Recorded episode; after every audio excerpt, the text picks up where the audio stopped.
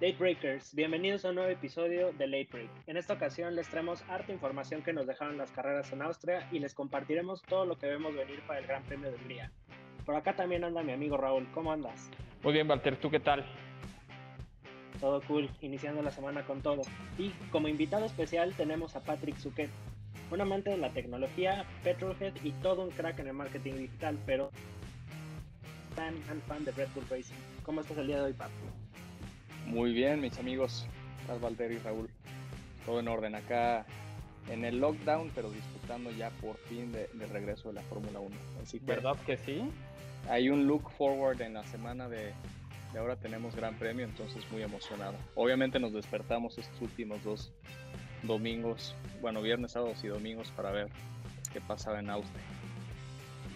Sí, está pesado, ¿no? La verdad es que me he estado despertando 4 de la mañana para ver las prácticas y la verdad es que el domingo ya después del Gran Premio quedó tronadísimo, ¿eh? Ahí se acaba el fin de semana. sí, exacto. Y pues bueno, para el, programa del día de hoy tenemos las impresiones post-race de todo lo que nos dejó el Gran Premio de Estiria. Este, un especial de Austria para la parte de, de RDS, que es Raúl Singer Data Services. Data, Services, exactamente. Este, hablaremos del performance de Red Bull en, en Austria, que también por eso este, convoqué a mi, a mi estimado Pat para que nos dé su, su punto de vista de los Bulls.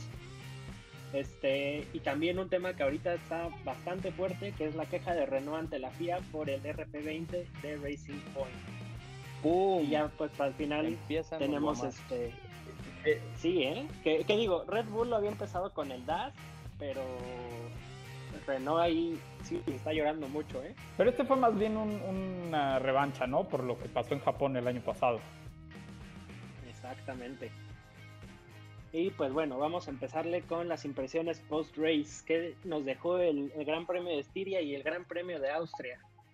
Este, Para empezar con el Gran Premio de Valiria, ¿no? Hay un nombre tipo Game of Thrones que un poco se entendimos. Sí, pues, pues varios decían que era el Gran Premio de Estiria, el de Steiermark, este, salieron mil nombres, pero según la F1 el hashtag oficial era hashtag Austrian GP como el primero. Mejor, este, facilito. Sí, exactamente. la segunda parte, que la verdad no, no fue tan buena como la primera, pero prácticamente acá tuvimos a un Lewis Hamilton que estuvo con todo el fin de semana. Este, tuvimos a Max Verstappen en, en segundo lugar, bueno, alargando del, del, segundo lugar, y Valtteri Bottas desde el tercero, para que el día de, de, ayer terminara la carrera, pues Lewis primero, Valtteri segundo y Verstappen tercero. La verdad es que también hubo una, batalla muy interesante en el medio campo. Este, Alex Albon ahí unos roces con, con Checo Pérez. Lando Norris pasando a los Racing Point, literal casi casi metros al, este, de, la, de la meta. Y pues Racing Point justo picándole un poquito la cola a Renault y a, a, Richardo en, octavo, ¿no? En los standings tenemos este, en primer lugar a Valtteri Bottas con 43 puntos, seguido de Lewis Hamilton con 37 y Lando Norris todavía en tercer lugar con 26 puntos, esto en, en los pilotos. En los constructores tenemos a Mercedes en primer lugar con 80, McLaren Renault con 39 y Red Bull Racing con 27. ¿Quién se hubiera imaginado a McLaren en segundo lugar tan pronto en la temporada? Ya hizo prácticamente los puntos que había hecho en 2018 el año pasado. Y, en, 2019, exactamente. Exacto. increíble que, hace dos años todavía me acuerdo del Gran Premio de, Australia, como Fernando Alonso estaba todo emocionado y decía, we can fight, we can fight, y pues al final no, ni pelearon, ¿no? Pero ahora vienen con todo y también un, dato muy interesante que muy probablemente lo tengamos en, la parte de R10 más adelante. Este, tanto Lando Norris como Carlos Sainz metiendo las vueltas más rápidas. Sí. Justo con el DHL Fastest Lap. Ayer tuvimos este el más rápido con Carlos Sainz con un minuto y cinco segundos, bajándole dos segundos al récord previamente puesto por Lando Norris. Ambos McLaren, ¿cómo ven eso? a mí lo que me impresionó fue eh, después de que Spielberg había sido como el coco de, Lewis Hamilton por muchos años, que ya se ha quitado la espina, fue una quali increíblemente o legendaria. Creo que sacó 1,2 segundos al, al, siguiente, ¿no? O sea, fue indiscutible, llevó un pace perfecto y demás. Sí, Lewis ahí increíble, es el ganador sin duda. y para mí el... Perdóname. Sí, dale, dale. No, aparte que este eh, es la vuelta más rápida, este, o un, la pole más rápida en condiciones de mojado o con full wet. Exacto. Adelante. Y vaya, vaya que estuvo, estuvo muy impresionante toda esa cual y él, la verdad es que igual ahí el highlight y que, que me tocó el corazón fue, fue Russell, ¿eh? fue, y también este Latifi, que no estaba haciendo nada mal este, las cosas y que ese, esas banderas este, amarillas al final fueron las que le terminaron, lo terminaron dejando fuera, ¿no? Este, Russell que tuvo la mejor eh, clasificación en la historia de, los últimos años de Williams, ¿no? Sí, sí si no me equivoco, 2016 fue la última vez que pasaron a la Q3, eh, perdón, Q2, sí, sí, sí, sí. Y sabes qué, que aquí fue más bien un tema de que habían preparado el coche para lluvia, ¿no? Ellos se arriesgaron, la verdad es que ya no tenían nada que perder. Este, claro. son el coche más lento de la parrilla y entonces pusieron este, un setup de coche para mojado y se notó, porque después en la carrera eran pues, los más lentos, ¿no? Entonces creo que se notó que trabajaron el coche para lluvia, sacaron ventaja de eso y en la carrera no pudieron mantener esos lugares. Digo, también Russell tuvo ahí un error que se fue eh, en una curva, pero aunque no se hubiera ido en curva, no traían los ritmos que traían, inclusive los Haas, ¿no? Que este, han andado mal estos, estas últimas dos carreras, o las primeras dos carreras del año. A mí Russell, que, que, después de su gran actuación en los esports, porque al final es, es un crack, lo que le falta es, es carro, sí. ¿verdad? Pero lo, lo, ha estado haciendo bien y, y prueba la, la, la quali, ¿no? Sí, exacto, y está mostrando el, el peso que, que, puede llegar a tener un equipo top como Mercedes, ¿no? Que es lo que más le preocupa y le han preguntado ya varias veces en estas últimas dos semanas de F1 que, que ven su futuro, ¿no? Que este, si Mercedes este, le, le, va a hablar para 2021, para 2022, y pues él pues, prefiere meterse, bueno, más bien prefiere quedarse fuera de, de esa polémica y, y, no dar a especular nada más, ¿no? para 2021, para 2021 ya no, porque hoy este, en muchos medios salió la noticia de que mañana firma contrato Valtteri Bottas para, para 2021 este, y se cierran las inscripciones. Y sí, exactamente. Y se cierran, ya creo que ahí se acaban muchas especulaciones, ¿no? Que teníamos con Vettel, este, con Russell, incluso con, con Stoffel, ¿no? Que por ahí sonaba. Sí, también por ahí andaba. Entonces se cierran, como dice este Patrick, se cierran las inscripciones, se va a quedar botas un año más, que la verdad es que no lo ha hecho nada mal. Eh, el año pasado creo que se defendió un poco más de, de Lewis Hamilton. Y este año, digo, este, estamos empezando, ¿no? Pero no creo que lo haga mal. Sí. Quien está tocando puertas es Fettel. De hecho, estaba leyendo que, pues, obviamente, y este meme que se filtró, la fotografía que se filtró hablando con Toto Wolf. Y, y el mismo tocando, tocando las puertas.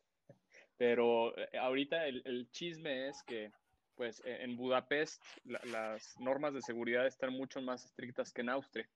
Entonces, que inclusive en el paddock, al final del, Gran Premio de Estiria, están diciendo, pues a lo mejor nos echamos un tercer fin de semana aquí, que ya tenemos toda, todo armado, porque no vaya a ser que, ahí en Budapest hay unas reglas de te vas a la cárcel si no sigues ciertas, eh, ciertas reglas. Entonces, pues, eh, o van a pedir una excepción para que se relajen un poquito con los pilotos, o de plano, pues no, no queremos un escándalo de un petel ahí tocando todos los paddocks a ver quién la abre y a la cárcel, maestro. sí, eh, digo, esto creo que ya lo habíamos este, tocado, ¿no? Que a los países o los, los, países que van a albergar estos grandes premios que tenemos confirmados, pues cada uno tenía sus normas, pero creo que la Fórmula 1 lo, lo va a cuidar, ¿no? Y pues va a meter las manos por, por los pilotos y por los equipos, porque la eh, la, infraestructura que necesita la Fórmula 1 para llevar a cabo un grande premio es impresionante. O sea, ayer eh, todavía no acabamos nosotros de, de, hacer el post-race y los caminos ya están cargados. Y, listo sí, no, la logística que trae F1 es, vámonos, una locura. que igual veamos, ¿eh? porque digo, todavía me causa un poco de ansias porque veo, veo las entrevistas y así, y digo, sí lo, lo entiendo porque lo hemos vivido de primera mano, pero los pilotos como que todavía no se acostumbran al cubrebocas, se lo están toquito a cada rato. Este, o, o, sea, la, verdad, inclusive por ahí en el fin de semana ya no me acuerdo cuántas pruebas ya habían realizado, muy probablemente más que el gobierno de México, y que todas negativas, ¿eh? todas negativas, todos, todos sanos en el paddock, y digo que, que, mejor, ¿no? Porque inclusive, pues, pues, si no, no hubiéramos podido ver este, este, esta celebración como la de McLaren hace una semana, ¿no? Correcto. Pero sabes que más, más que el, cubrebocas y tal, es como toda la, logística. Por ejemplo, Lewis Hamilton me parece que tiene un motor house en, las instalaciones del, del Gran Premio pero hay otros pilotos que no están preparados para eso y se van al hotel y entonces piden... La, la mayoría, de los, la mayoría de los pilotos este, rentaron motorhome. Eh, creo que eran tres o cuatro los que estaban en hotel. Digo, también no, no creo que estén acostumbrados a vivir en un camión.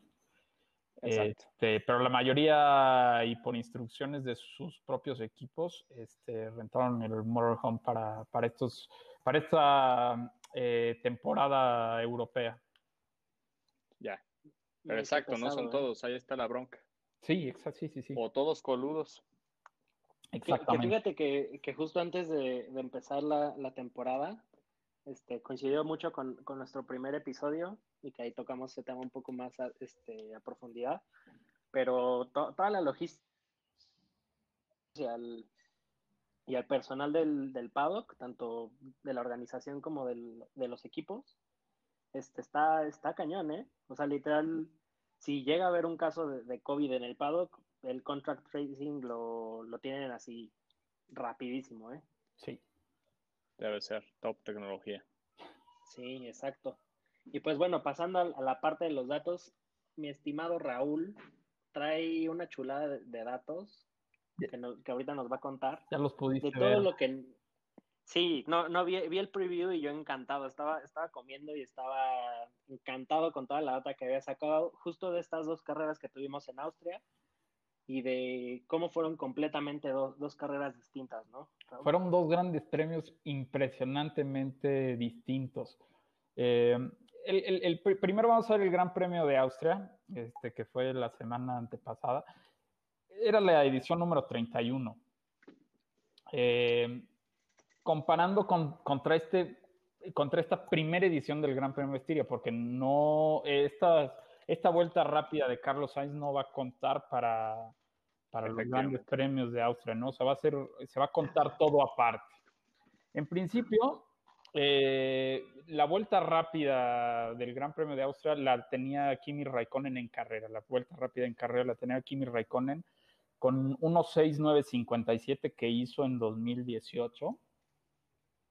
Eh, y en esta carrera eh, nadie, la pudo, nadie la pudo romper porque la pista estaba muy caliente y estaba desgastando los neumáticos de más. Es un, a, pesar de que en realidad esta pista tiene un estrés muy bajo para las llantas o una este, abrasión muy baja, al tener la pista más caliente las llantas sufrían más. Entonces, eh, y esto fue algo que platiqué en el RDS pasado, las estrategias iban a cambiar totalmente la carrera. Entonces, bueno, vamos directo. En las estrategias en el Gran Premio de Austria, obviamente, como hubo una calificación en seco, los primeros 10 lugares tenían que salir con las llantas que con las llantas que usaron en la calificación. Entonces, hubo nueve pilotos que salieron con llantas rojas, que son las suaves, usadas. Hubo un piloto que salió con las llantas medias este, usadas, que en este caso fue Max. Y después hubo 10 pilotos que eran los, los 10 eh, pilotos que no lograron entrar a la Q3, salieron todos con llantas medias nuevas. Y después hubo 25 paradas de pits. En estas 25 paradas, en la primera parada, un piloto que fue Checo Pérez cambió por llantas amarillas y prácticamente le duraron toda la carrera, hizo 30 vueltas con estas llantas amarillas y 15 pilotos entraron con llantas duras. Pero como no tenían información porque no habíamos eh, eh, tenido otro grande premio antes, no sabían que esta llanta, eh, no sé si recuerdan que les platiqué que dentro de los compuestos de las llantas hay diferentes compuestos o durezas de las llantas. Entonces, la FIA para estas ocho carreras que teníamos confirmadas, homologó y puso el mismo compuesto para todas. Entonces, puso el compuesto más suave que existe en cada llanta. Entonces, las llantas duras sufrieron mucho y tanto que en esta carrera de Estiria solamente tres pilotos las usaron. O sea, imagínense lo que fue. Y en una segunda parada, este, cinco pilotos usaron llantas nuevas rojas, tres las amarillas. Y esto nos lleva a otra cosa. Eh, las paradas en pit más rápidas se las lleva Red Bull siempre. En la carrera de Austria fue Albon con 2.35 segundos. Y en esta carrera de Estiria, en la vuelta 70 entró Max y hizo una parada de 1.95 que a mí me dejó impresionado. Sí. Sí. Y las vueltas rápidas, bueno, pues ya, ya la tuvimos. En Austria fue Norris con 1.7475. Y que fue en la última vuelta. Y en esta de Estiria, que fue un verdadero vueltón, es 1.5619 de, de Sainz. Que la verdad es que para las vueltas que traían las llantas, fue un vueltón. Porque él, la hizo con llantas rojas, que obviamente se degradan más. Después tenemos aquí los retiros de la carrera. En Austria hubo nueve retiros, pero fíjense, ninguno fue por accidente. Hubo siete retiros por fallas y dos retiros por ruedas. La de Kimi Raikkonen que se le sale y al final la de Kvyat que explota. Pero en realidad ningún accidente. En esta carrera de Estiria, pues bueno, tuvimos nada más tres retiros, que fueron los dos Ferraris que se fueron a, a estampar solitos, que ahorita vamos a hablar de eso.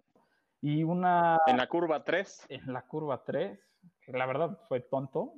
Y, y en esta carrera, les, digo, los dos Ferraris que se fueron y una falla, este, que fue la de Ocon, que traía broncas en la temperatura o en el sobrecalentamiento de los frenos. Este, literal, no sé si vieron cuando iba saliendo el coche, los, los discos los traía rojos y saliendo humo. Aunque, Estaban como lava. Ah, y aunque esa vuelta la dio prácticamente 80 kilómetros por hora. Después, es muy raro que en esta pista haya septicar. En la primera vuelta tuvimos, en la primera carrera tuvimos tres. Sí. Eh, el primer septicar salió de la vuelta 27 a la 29. Y después, esto, algo muy chistoso, sale de la 51 a la 54. Y justo cuando se estaba guardando el, el auto de seguridad, ocurre el accidente, la, eh, ocurre el, el último accidente este, y entonces estos, estos dos carros, eh, cars o carros de seguridad, salen pegados. O sea, se guarda e inmediatamente sale. No sé si se dieron cuenta de eso. No lo vi. Bueno, todos tuvimos, prácticamente tuvimos un auto de seguridad por 10 vueltas. También algo muy chistoso este, de esta carrera es que eh, a pesar de que Botas no era tan rápido como los demás, fue líder absoluto, nunca, nunca perdió el liderato de la carrera, ganó de punta a punta. Y en realidad la diferencia con Leclerc fue de 2.7 segundos al terminar la, carrera, ¿no? Que no fue, no fue tanto. Es más, vamos a ponerlo así. En la primera carrera Botas gana y la diferencia entre Botas y el sexto lugar, que fue este, Checo Pérez, hubo 15 segundos. En esta segunda carrera, Hamilton gana y solamente le saca 13.7 segundos a Botas. eso es eso es impresionante. Sí, sí. Pero eso es porque en la primera carrera tenían problemas eléctricos, ¿no? Eh, sí, traían un tema los Mercedes. Traían un problema eléctrico, este, traían un problema de, sobrecalentamiento en la caja, o sea, era, estaba bastante complejo, pero de todos modos, eh, vamos, 13 segundos contra 2.7, la verdad es que es es un mundo. Y en una, sepan, que en una semana repares todos los problemas que tenías, es un Exactamente, exactamente. Y bueno, otro dato es, en esta carrera, obviamente, como hubo calificación en lluvia, pues los equipos tenían llantas nuevas para aventar para arriba. Entonces, todos los pilotos salieron con llantas nuevas a la pista, 14 con rojas en este Gran Premio de Estiria, 6 con amarillas. Y hubo cuatro paradas menos que en, que en el primer Gran Premio de Austria. Esto habla de que en la primera carrera no encontraron este, las llantas con cuál competir. En esta, la verdad es que prácticamente los, los 14 que entraron con llantas rojas cambiaron por amarillas, solo dos cambiaron por llantas eh, blandas, y los que entraron con llantas eh, amarillas cambiaron por, por rojas. O sea, fue la estrategia fue mucho más eh, planeada y fue mucho más rápida. La carrera duró 15 eh, minutos menos, perdón, 10 minutos menos. Entonces esto habla de que, aparte de que no hubo safety cars, las estrategias de los equipos en realidad fue andar mucho más rápido. Tanto así que Checo Pérez marcó cuatro vueltas rápidas consecutivas, hasta que Hamilton eh, de hecho, estábamos platicando con Walter, estábamos platicando y le dije, oye, este cuate dio unos 6, 7, 19, que ya era un voltón. Y de repente, a las dos vueltas, Sainz este, rompe el récord histórico de pista en carrera. Con ese 1, 5, 6, 19. Entonces, eh, a lo que voy es, como lo platiqué hace ocho días, la estrategia en esta carrera iba a ser este, crucial lo fue. Y bueno, este, yo estoy impresionado con la cátedra que dio Hamilton, la diferencia que le sacó a su compañero, porque su compañero eh, podríamos decir que trae el mismo coche, ¿no? Entonces, 13 segundos a tu compañero con el mismo coche y con la misma estrategia es muchísimo. Eh, eh, vamos, al tercer lugar que es Verstappen le sacaron 33 segundos. Suma. ¿Sí? Y, eh, y hace cuenta que no es, no trae tan mal coche Max, o sea, en realidad traen un muy buen coche y este Max es un piloto también muy bueno, que tiene muchas manos, pero 33 segundos es, es impresionante. A Albon le sacan 44. A Norris, que las últimas dos vueltas literal voló, le sacan un minuto, un segundo. Pero es que ya traía broncas, ¿no? Porque había quedado muy pegado a Albon. Le sacaron un minuto, dos, dos segundos. Y a Stroll, este, que ahí hubo una diferencia de 64 centésimas entre, entre Pérez y Stroll. Este, fue un cierre de foto para ese sexto lugar impresionante. Teníamos rato, ¿no? De no tener un gran premio con cierre de fotos. Lo último que recuerdo es el de Interlagos del año pasado cuando... Eh, Gasly y Hamilton, ¿no? Cuando Gasly tenían esa, exacto. Oye, y, y, algo que también teníamos mucho tiempo en no ver, no sé qué les parece, es que la mayoría de las vueltas, las cámaras de la carrera y de Fórmula 1 estuvieron enfocadas a la, a la media tabla, porque la emoción estaba ahí. Sí, la media tabla está mejor que nunca, creo. Sí, está peleadísimo. Creo que a veces es aburrido ver a, los Mercedes, ¿no? Este, adelante, digo, ganan y ganan por mucho en esta carrera, pero Estiria nos dejó, creo que una de las mejores carreras en, la media tabla. Al final, en la última vuelta, eh, Stroll, Norris y Richardo o sea, peleando llanta con llanta, que para mí fue súper, súper emocionante. Sí, hay otro momento que me gustó mucho de la carrera y es cuando hacen el swap de equipos entre Norris y Sainz. Y pues es prácticamente la estrategia que hace que Lando cierre tan fuerte, ¿no? Como que ese momento ahí de no hay tanto choque de egos entre estos dos chavos y demás, ahí me, me gustó mucho porque pues de repente tienes, por ejemplo, con los Ferraris es bien difícil y ahí tienes a los dos echándose mierda en la carrera, ¿no? Esto como que fue un, un momento de sport, sportsmanship muy bueno entre, entre ambos y obviamente ese rebase que le hace Max a, a Valtteri, que es ya una patada abogado, pero es obviamente mucha emoción, ¿no? Es, es raro ver que rebasan un Mercedes así. Oye, Mo pocos momentos de gloria. Po exactamente, pero ¿sabes qué? Que este, este switch de pilotos que, que dices, eh, lo hicieron muy bien, se vieron muy profesionales los dos pilotos, se, se ve que se llevan increíblemente bien. Pero sí. también pasa algo que eh, no sé si recuerdan que cuando entra Sainz, porque él arrancó tercero, cuando entra Sainz a pit se equivocan con la llanta trasera izquierda. Esto le hizo perder algunos segundos. Cierto. Entonces, cierto. Una, una, parada de pits lentísima. Sí, se tardaron ocho sí. segundos en sacar el coche. Nueve. Sí, uh -huh. sí, casi nueve. Se tardaron este, mucho en sacar el coche y obviamente retrasó la estrategia de Lando. Eh, eh, retrasó, me parece que seis vueltas la entrada de Lando, porque pues, Lando tenía que, que recuperar. Entonces, cuando se vuelven a encontrar en pista, pues las llantas de Sainz ya eran ocho vueltas más viejas que las de Lando. Entonces, tenía, tenía chance de, de hacer algo más Lando, por eso lo, lo switchean. Y aún así, con todo esto, Norris hace la vuelta más rápida. Uh -huh. Entonces, bueno, pues. Sainz. Eh, perdón, Sainz hace la vuelta más rápida. Entonces, este. Vamos, es impresionante lo que están haciendo los McLaren. Sí, ahora sí, sí se ve un Zach Brown feliz.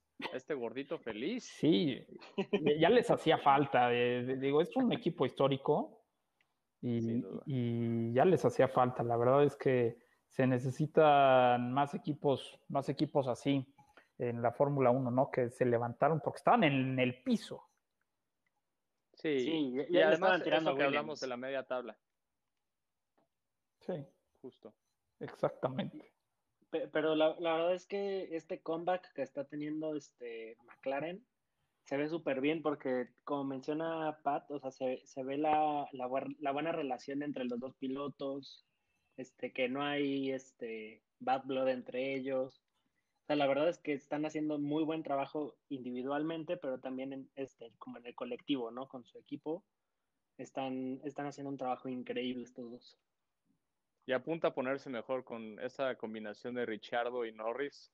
Suena bastante cotorra. También van a ser ahí los, los punteros de los memes, sí, y no sí. de la tabla de los memes. Seguro, o, o por lo menos del ambiente. Exacto. Que aparte... ¿Qué, ¿Qué, opinan de, de Leclerc? Uh, obviamente, pues ahorita con este momento difícil que está pasando Ferrari y con Sainz subiendo. Justo, ju que, justo eso se que ha de estar pensando. Justo eso seguía y fíjate que este, no sé si tuvieron chance de, de leer la prensa. Yo le mandé por ahí a Walter este, los, los titulares de, de la mayoría de la prensa italiana. Se los están comiendo vivos. O sea, y principalmente a Leclerc, ¿eh? Sí, no, no, bueno, uh, eh, no, no, sé si, si lo, los voy a decir muy rápidos, pero, por ejemplo, Tuto Sport le dice Ferrari, así no, qué locura Leclerc, ¿no? Así como diciendo, estás mal, chavo. Y luego el Corriere dello Sport le dice suicidio Ferrari, en el titular, así en primera página. Luego la estampa le puso este incredibile disastro di Rossi, y luego Leclerc tiene la culpa en, en, media plana prácticamente. Luego el Giornali le puso de príncipe a kamikaze, que esta fue la que más me gustó. La Gaceta de lo Sport le puso Hamilton de 10, Leclerc y Ferrari de 4. La República les puso Disastro di Ferrari, que con una foto ahí de, Leclerc agachado. Y después la prensa italiana le puso, evitemos la peor temporada del siglo. Y luego en letras rojas puso Leclerc de héroe a burro. Le están tupiendo durísimo a, Leclerc y no creo que sea como que el principal culpable, ¿no? Eh, creo que hay muchas cosas. Lo primero que se me viene a la mente es después de una temporada donde los estuvieron investigando muchísimo por el Power Unit y que de repente una temporada después salgan con el coche que se dice es el quinto más rápido de, la, parrilla. parrilla. Está, está fuertísimo, ¿no? ¿Sabes qué? Que más bien son temas internos, ¿no? Porque la verdad es que estábamos acostumbrados a, cómo manejaba el equipo Arriba Bene, que, que, lo llevaba, la verdad, bien, aunque sufrían de muchas cosas. Arriba Bene creo que había hecho las cosas bien lentos este, en el desarrollo, pero seguros, ¿no? Porque tuvieron un coche buenísimo para 2018. Esa es la era, era el coche más rápido de la parrilla. Este, y ahora con este cambio a Matías Binotto, creo que han hecho las cosas no mal, pero él no ha sabido este, gerenciar este, estos egos de, pilotos y estas eh, ¿cómo, les puedo decir? Estas eh, direcciones del equipo están mal eh, encaminados en, cuanto a la dirección. No sé qué piensen ustedes, pero siento que ahí está el problema. El problema es el, jefe del equipo. Sí, le falta mucho, mucho la mano dura que tenía Rivabene. ¿eh? La verdad es que o traía muy buen proyecto y todavía recuerdo esos años que, que la verdad es que Ferrari sí se la puso un poco más imposible a, a Hamilton y a Mercedes para llevarse el título, pero después de, de Ribabene con Binotto han estado ahí, pero la verdad he sentido que ha sido más este ha sido más una amenaza ya también este Red Bull. Y como se están peleando igual en, por ese segundo y tercer lugar Red Bull, y Ferrari, pues realmente no, no compiten directamente con Mercedes, ¿no? Sí, aunque este, pues los rojos no creo que quieran competir con, con Renault y con Racing Point este año. ¿no? Están, están acostumbrados a, pelear arriba y creo que les va a doler. Eh, de hecho, por ahí Luis Camilleri, este, que es el director ejecutivo, les había dicho que necesitaban este, hacer algo urgentemente, ¿no? Tanto que adelantaron un poco las, actualizaciones que iban a presentar este fin de semana en Hungría para el fin de semana pasado, que al final no los pudieron ni probar.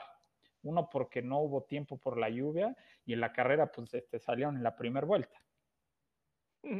Entonces vamos a ver qué, qué, pasa esta semana. Yo creo que también van a estar buenos los jalones de oreja en Maranelo. Y este, y pues se van a tener que poner a trabajar porque si no, eh, yo no los veo quedando ni siquiera cuartos en el campeonato, ¿eh? Para lo que hemos visto. han pedido la cabeza de Binotto ya desde hace, inclusive desde finales de la temporada pasada, después del, del desastre del cierre de, temporada, ¿no? Y ahorita debe de estar un par de, grandes premios mal hechos y el, el tipo, no sé si lo aguanten para terminar las, las 10, 11 carreras o lo que tengamos confirmado para este año. Sí, y, sabes qué, que sorprende, ¿no? Porque eh, Ferrari tiene un staff, un, eh, una cantidad de gente trabajando con ellos impresionante y gente de mucha calidad y de mucha experiencia en cualquier tipo de carreras. Claro. Entonces, bueno, vamos a ver qué pasa con ellos. Pero ojalá se compongan porque son los que le ponen el sabor este, a esta Fórmula 1 que fíjate que la verdad siento, eh, justo con esa parte que dices que, le dan sabor, sí y no, ¿eh? La verdad es que esos dos lugares que ocupaba Ferrari arriba, este, creo que se están aprovechando muy bien, ¿eh? Y justo están dando, o sea, le, están, le está dando otro sabor, ¿no? que justo como decía Patrick, justo este medio campo está siendo mil veces más competitivo y que obviamente están yendo por un, están peleando más que nunca por ese tercer lugar que normalmente era o de Red Bull o de Ferrari. Sí, pero imagínate dos coches más en esa pelea y se pone muchísimo mejor. Pues y, más si son rojos, ¿no? sí, exacto. Y pues bueno, pasando al otro tema, ¿cómo ven a Red Bull una semana a otra? Este, pues pasaron prácticamente de un double DNF a, subir al podio con, Max, que la verdad no, no dio un, este, o sea, estuvo bastante bien en las prácticas, en la cual y la verdad, perfecto, no, no llegó a la perfección de Hamilton, pero traía muy buenos tiempos, la verdad es que hubo un momento en el que a mí sí me, me preocupó la pole de Hamilton, y la carrera es que tampoco estuvo nada mal, este, digo, ritmo este menor al de los Mercedes, porque justo como mencionábamos, Hamilton agarró y se, se engolosinó y le sacó tres segundos a botas, ¿no? Yo te voy a dejar a ti, Patrick, te voy a dejar a ti, Patrick, porque sé que eres fan de los Red Bull, entonces, este, be my guest. Hombre, gracias. Sí, bueno, pues empezamos obviamente cuando se definieron eh, la, la, temporada 2020, por fin se definieron estos grandes premios, pues la, la expectativa era que Red Bull normalmente lidera los premios europeos.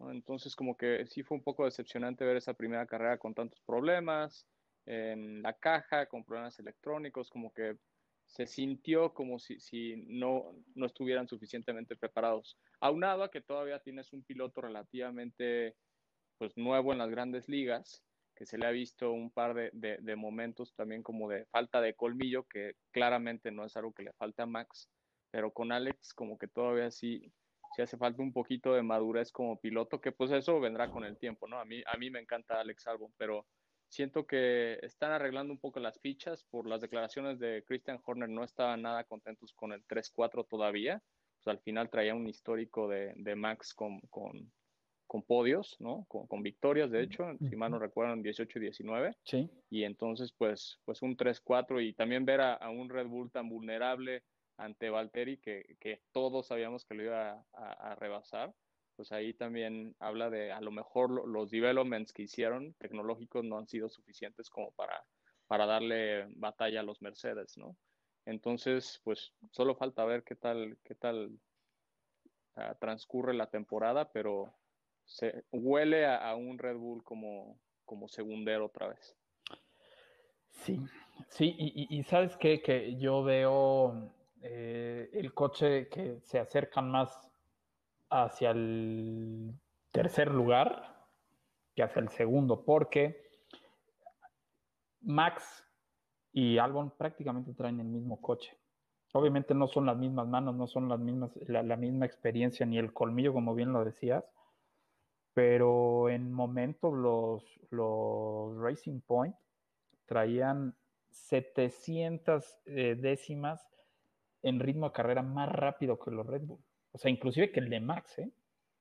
Uh -huh. Entonces, eh, como bien dices, eh, la, la, las mejoras o, o, todos estos desarrollos que trabajaron en el coche durante, durante el paro, eh, no fue lo que no fue lo que tenían plana, planeado. Y el motor Honda, la verdad es que bien, o sea, ahí no hay queja incluso. Es, Exacto, ese no es la bronca. El, el, motor no, ahí más bien creo que está, no han trabajado bien en el, en el chasis como lo habían trabajado en años pasados.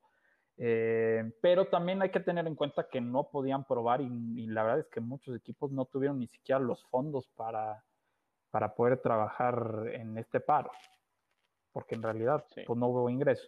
Entonces vamos a esperar a ver qué pasa. Yo la verdad es que eh, les, tengo, les tengo mucha fe, sé que le van a dar más pelea a Mercedes al final de la temporada como en los últimos tres años, que justo es que desafortunadamente hoy no tuvimos inicio de, o este, este año no tuvimos un inicio de temporada y, y, normalmente en la temporada europea, como bien dijiste, es donde se ponen las pilas y literal, este, ellos, ellos es donde ganan y donde tienen la mayor parte de sus podios.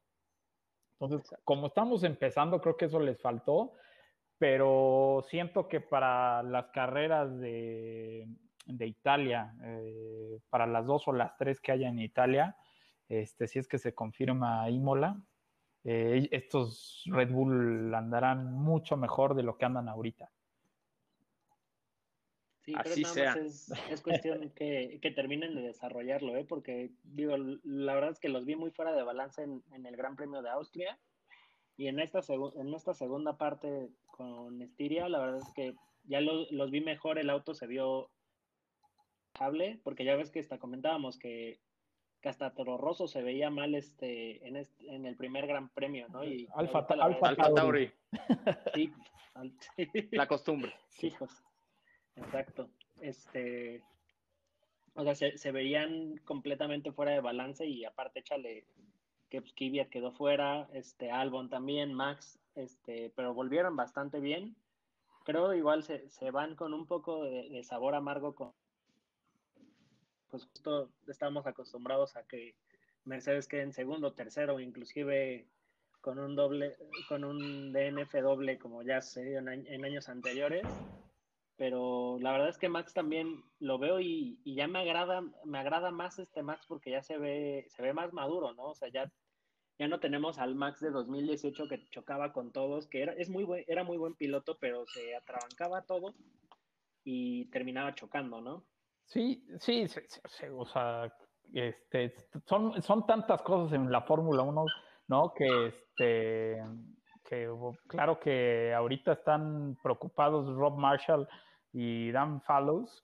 Seguro están haciendo 20 mil dibujos para de nuevos alerones y de nuevas trompas para los coches, porque, porque o sea, quieren pelear y tienen con que... es que en, años pasados habían tenido problemas con el motor, tanto con el Renault como cuando cambiaron a Honda, y hoy que ya no los tienen, que Honda pudo solucionar todos esos problemas, que son competitivos, que son rápidos, porque el coche sale durísimo. Este, ahora lo que les falla es lo que en años pasados les había dado esa fortaleza y esa este, seguridad de poder llegar a, cualquier carrera y pelear. Entonces, eh, yo creo que es cuestión de tiempo y, seguro los vamos a ver peleando este, por, por eh, carreras, por las victorias de las carreras este, a, mediados de esta temporada corta.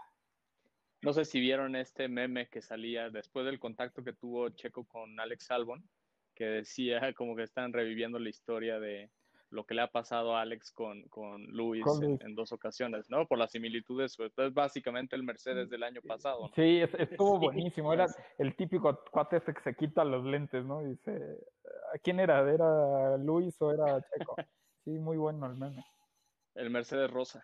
La, verdad es que lo, que sí, estos dos grandes premios nos han dejado unos memes increíbles. Buenísimo, el de, el del Williams Rojo también me fascinó. Pero pues imagínate, ya para llegar a eso, a ese extremo ya. Qué, qué fuerte que ya, ya, te digan que eres el William Rojo, ¿no? Sí. Pero, pero también le tengo fe a Ferrari, o sea, sé que se van a componer. Sí, sí, es de esas escuderías que, que, tiene todo para levantarse, claro. Oigan, y justo hablando de, de, estas escuderías que se levantan, no se levantan, este, justo con Racing Point que que prácticamente todos decían que era su año. ¿Cómo ven esta queja que, que Renault mete con la FIA por el RP20? Está, está bastante intensa. Digo, este, estaba viendo que primero este, les aceptaron la queja de... y que ahorita ya también este, pues les confiscaron el, el RP20 que usaron en estas dos carreras de Austria y pidieron el W10 de, de Mercedes para ver qué onda. Comparar. Sí, Mira, la verdad es que eh, estuve investigando, ya sabes que yo este, busco y busco y busco y hasta que encuentro. Entonces estuve buscando y la verdad es que durante muchos años, prácticamente desde el 78, ha habido copias.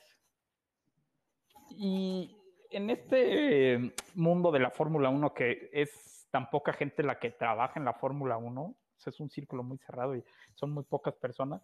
En realidad es que ha habido cambio personal de equipo a equipo. Tenemos el, tenemos el ejemplo de Paddy Lowe, que estaba en Williams, luego se fue a McLaren, luego de McLaren a Mercedes y de Mercedes a Williams otra vez, ¿no? Entonces, eh, este, estos, estos cambios de personal hacen intercambios tecnológicos que los llaman asesorías, ¿no? Por ahí vi un, un, reportaje que les decía, pues las asesorías en realidad han sido copias de tecnologías de otros equipos, ¿no?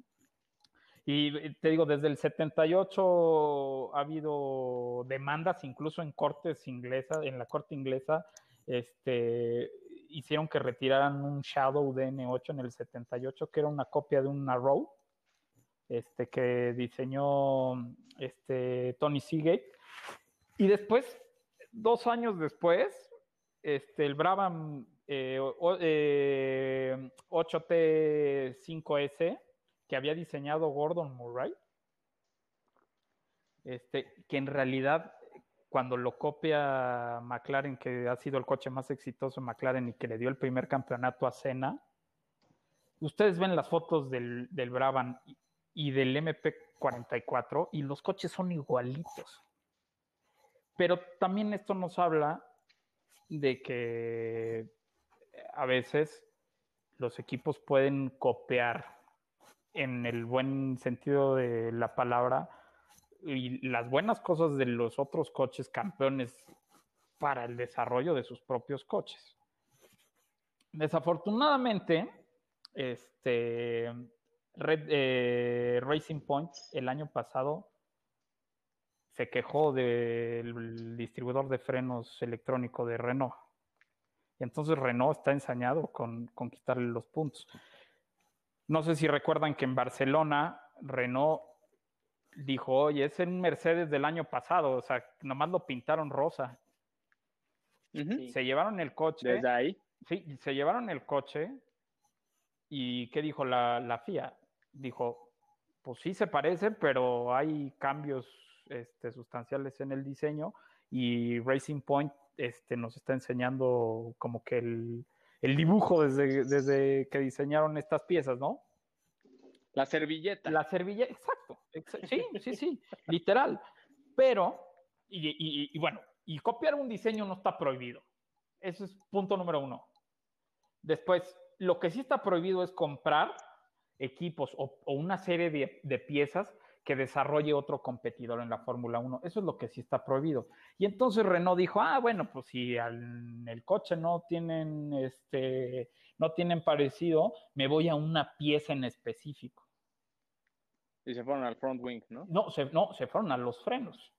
A los frenos, que son prácticamente idénticos. Son prácticamente idénticos. Hay diferencias milimétricas, así ya todo el mundo puso fotos y la verdad es que se ven eh, casi iguales pero por fuera pueden ser muy parecidos, como lo que pasó con el Ferrari y el Haas del año, del año pasado, que se quejaron igual de los frenos, pero porque el tambor era prácticamente igual. Y en el caso del Mercedes y del Racing Point, también es igual el tambor. Pero vamos a esperar a que la FIA destape estos frenos y veamos los ductos internos. Ahí es donde realmente se van a dar cuenta si se parece o no se parece el diseño. Este, y bueno, no digo, también con, con Haas se ha dado que, inclusive desde que entraron, este, recuerdo que tuve de cerca este, el Haas que tuvieron para de desarrollo, si no me equivoco, fue este, el, Ferrari de 2015. Y prácticamente lo pintaron de, de, los colores de Haas, que fue con el que entrenaba Esteban Gutiérrez, y es prácticamente el mismo chasis, ¿eh? Es idéntico al, al Ferrari, pero por, ahí estuve viendo que obviamente ya no prosiguieron porque pues vieron que Haas ya no era, o sea, que no era tan grande, ¿no? Y que inclusive el del año pasado igual tenía una, un parecido bastante, este, bueno, parecía bastante el, el Ferrari de 2018, pero pues ya sabemos dónde, que, dónde quedó Haas el año pasado, ¿no? Sí, sí, que digo, aunque le compre, de ahí fue abierto, dijo, o Haas sí le compramos piezas, pero no las que nos prohíbe la FIA. Entonces, este, ahí se acabó, eh, ahí se acabó todo. Aquí, la verdad, con este tema Racing Point, yo les quiero platicar dos cosas que me parecieron muy interesantes. Este, Renault se esperó hasta este segundo Gran Premio para hacer la queja. ¿Por qué? porque en la primera carrera se retiró Stroll, ¿no? Y pues Checo Pérez había quedado en una sexta posición, entonces no les convenía eh, atacar tan directamente a un equipo para sacar solamente 10 puntitos. Entonces. Ah, mensos. No, no, no, claro que no. Entonces esperan hasta este Gran Premio de Estiria que los dos pilotos puntuaron y puntuaron bien para quitarles estos puntos que en realidad lo único que llega, o sea, en el caso más grave de que culpen a Racing Point o sea culpable Racing Point de copiar o comprar el diseño de piezas, lo más que pasaría es que ellos tendrían que desarrollar un nuevo sistema de frenos, que bien podrían utilizar el del año pasado y perderían los puntos generados en la carrera de Estiria. Eso es todo lo que pasaría. Y ese es el worst case escenario, que puede haber unos intermedios de nada más una multa, ¿no? Exactamente. Más sencillo. puede ser, sí, puede ser desde una multa económica, este, digo que tampoco les gustaría. Eh, puede ser eh, los puntos de la carrera ya como este, lo peor de lo peor. Sí. No sé ustedes qué, piensan o qué, qué es lo que les mueve de esto. Yo a veces siento que la FIA con este tipo de cosas no, normalmente no procede, ¿no? Me acuerdo de, varias batallas ahí legales por este tema em, y normalmente como que se, se, quedan a nivel de medios y el escándalo y el ahí te va mi, mi venganza, pero no, normalmente no caminan. Y siento que esta vez va a pasar así. Estoy seguro que Racing Point tenía preparado una queja de este estilo y seguro ya en las tripas de, los frenos deben de tener algún, alguna manera de protegerse. Seguramente. Seguramente. Son como las reglas básicas de, la Fórmula 1, no creo que las hayan ignorado, ¿no? Sí, exacto. les le va a salir más caro el caldo que las albóndigas. Debe de estar ahí preparado. No creo que, que proceda, la verdad. No, yo tampoco creo, pero digo, en el caso de que proceda, para que estén más tranquilos los fans de, del Checo o estemos más tranquilos, este, pues llegarían a perder estos puntos. Y la verdad es que yo le veo un potencial al coche impresionante. Y todavía les faltan dos actualizaciones que estarán este, por llegar para, para las carreras de Silverstone. Entonces vamos a ver. Bueno, ahorita sí, sí le debe estar llorando entre que, entre que sí se lo, sí se los pasan o no. Y la verdad concuerdo mucho con Patrick, que solamente va a ser como todo este rollo mediático. Sí. Y que obviamente, pues Siri les va a querer pegar, pero pues no, no va a pasar de ahí. Sí. Porque pues realmente creo que justo terminaron de, darle un caso a Renault con, este photo finish, ¿no? Que prácticamente los Racing Point le dijeron a Richard, quítate que ahí te vamos. Y pues fue una pelea de ellos. Sí. Pero la, la, verdad es que no creo que se interpongan en, entre el, este año con, con, Racing Point y además que este, y aunque les quitaban los puntos de estos dos grandes premios, los veo en una en mejor forma que, que este que Renault, ¿no? Inclusive este también está McLaren y creo que ya de, los últimos yo veo a, Renault, a Haas y a, a, Williams, ¿no? No los veo tan, tan en buena forma. Sí, totalmente de acuerdo. Oigan, y ya, ya nos acercamos al, final del programa. Es la, las preguntas obligatorias para todos nuestros invitados, Pat. Este, son, estas, son estas cuatro. Este, ¿Quién consideras que es el piloto campeón? Lleva el campeonato de constructores. Este, la sorpresa del año puede ser este equipo o piloto. Y la decepción del año, igual siendo equipo o piloto. Creo que va a estar muy obvia y muy aburrida mi respuesta. Me hubiera gustado ser más emocionante. Pero campeón Luis y sobrepasa a Schumacher y el récord. Ahí lo, este año lo, empataría y también yo pienso que lo va a rebasar el año que entra. Eh, en podios está a seis, ¿no? Eh, a seis, a seis. Exacto, más bien me refería al de podios, pero pues sí, lo empata. Y constructores Mercedes, creo que la, la, la sorpresa va a ser Norris, sin duda alguna. La verdad soy medio anti-checo, entonces no, no quise decir checo, pero ahí estaría en segundo de mi lista. Y la decepción, yo creo que Ferrari, igual muy cantado, pero creo que va a tener, si bien acabamos de decir, es una escudería que tiene todo para levantar de nuevo, no sé qué tanto tiempo le dé con a lo mejor los, los ocho o nueve grandes premios que tenemos por delante. Entonces, yo creo que va a ser toda una revolución para la temporada 2021. Espero que lo hagan y que dé un pasito para atrás para, para robustecerlo, porque pues claramente Ferrari es Ferrari, ¿no? Sí. No puedes tener una escudería que, que esté cojeando en la Fórmula 1. Digo, también por el brand equity, es una, es una marca que no solamente está en la Fórmula 1, obviamente tiene muchas cosas que cuidar. Entonces, pero por lo pronto, 2020, la decepción, cantado. Sí, totalmente de acuerdo. No, la verdad es que no es aburrido, ¿eh? Es, más bien, eh, o sea, que se ve que pues es, real, y se ve que te gusta y le sabes a la Fórmula 1. Sí, me hubiera gustado decir que los Red Bull, pero pues no, no not yet. not, there yet. Yes. Sí. Pues nos queda prender el PlayStation y, darle unas vueltas a darle unas vueltas a Budapest, ¿no? Sí. Sí, pues a, ver quién, quién saca la vuelta más rápida, ¿no, Pat? la vuelta más rápida vamos a dársela a Sainz otra vez. Sí. Sí, fácil, McLaren creo que va a ir subiendo. Híjole, les voy, les voy, ahí yo creo que les voy a caer gordo, pero les voy a decir una cosa. Este, estuve echando números también y, en Hungría es imbatible Hamilton. Imbatible. Tiene, solamente no tiene el récord de vuelta eh, en carrera porque lo tiene Michael Schumacher y desde el 2004 nadie la ha podido romper. Pero de ahí en fuera, todos los récords de Hungría los tiene Hamilton. Entonces. pudiera ser. ¿eh? Digo, ya, ya, ya veremos. El, programa, el programa que entra no, sino hasta Silverstone. Les tengo no, sí, el, próximo.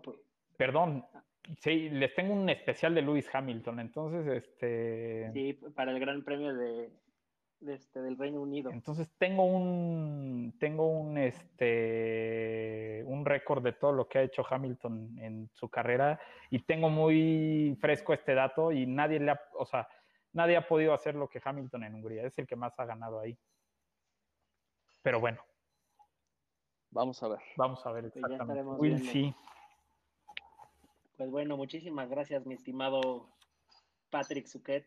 Este, espero te, te, hayas divertido, te hayas distraído un rato de, la cuarentena, porque inclusive este podcast lo, lo, empezamos también con Raúl y ya lo que comentaba, ¿no? Que de repente se necesita este desestrés, una plática de, de autos, de, de, F1 con, con olor a gasolina y una chelita, ¿no? Delicioso, mis amigos. La próxima invítenme el viernes para, para sacar el mezcalito. Y así. Pues estamos uh. esperando que, que, se acabe este lockdown para poder juntarnos y que aparte de que sea este, presencial, pues poder echar la chelita y platicar más a gusto. Exactamente. Muchas gracias por la invitación, mis amigos. No, hombre, gracias a ti. Y qué, qué... acá está tu espacio. Exactamente. Qué, qué bueno que, que, te gusta la Fórmula 1 y que aceptaste la invitación. A la orden. Mucho gusto, Raúl, también. Igualmente. Pues bueno, amigos. Pues esto es todo por el programa del día de hoy y también tenemos un invitado bastante especial para el próximo programa, que es alguien que literal está ahí para cuidar a nuestros pilotos y que prácticamente huele a gasolina, ¿no? Ya este les estaremos diciendo un poco más en las semanas. Y, este, no, hay spoilers hoy. Sí, no, no hay no tan spoilers. Nada más les podemos decir que se visten de naranja. Ah, canijo. Se, se visten de naranja y, sacan a Hulkenberg cuando lo cuelgan. Pero bueno, muchas gracias por, por escucharnos. Bye. Gracias, nos vemos.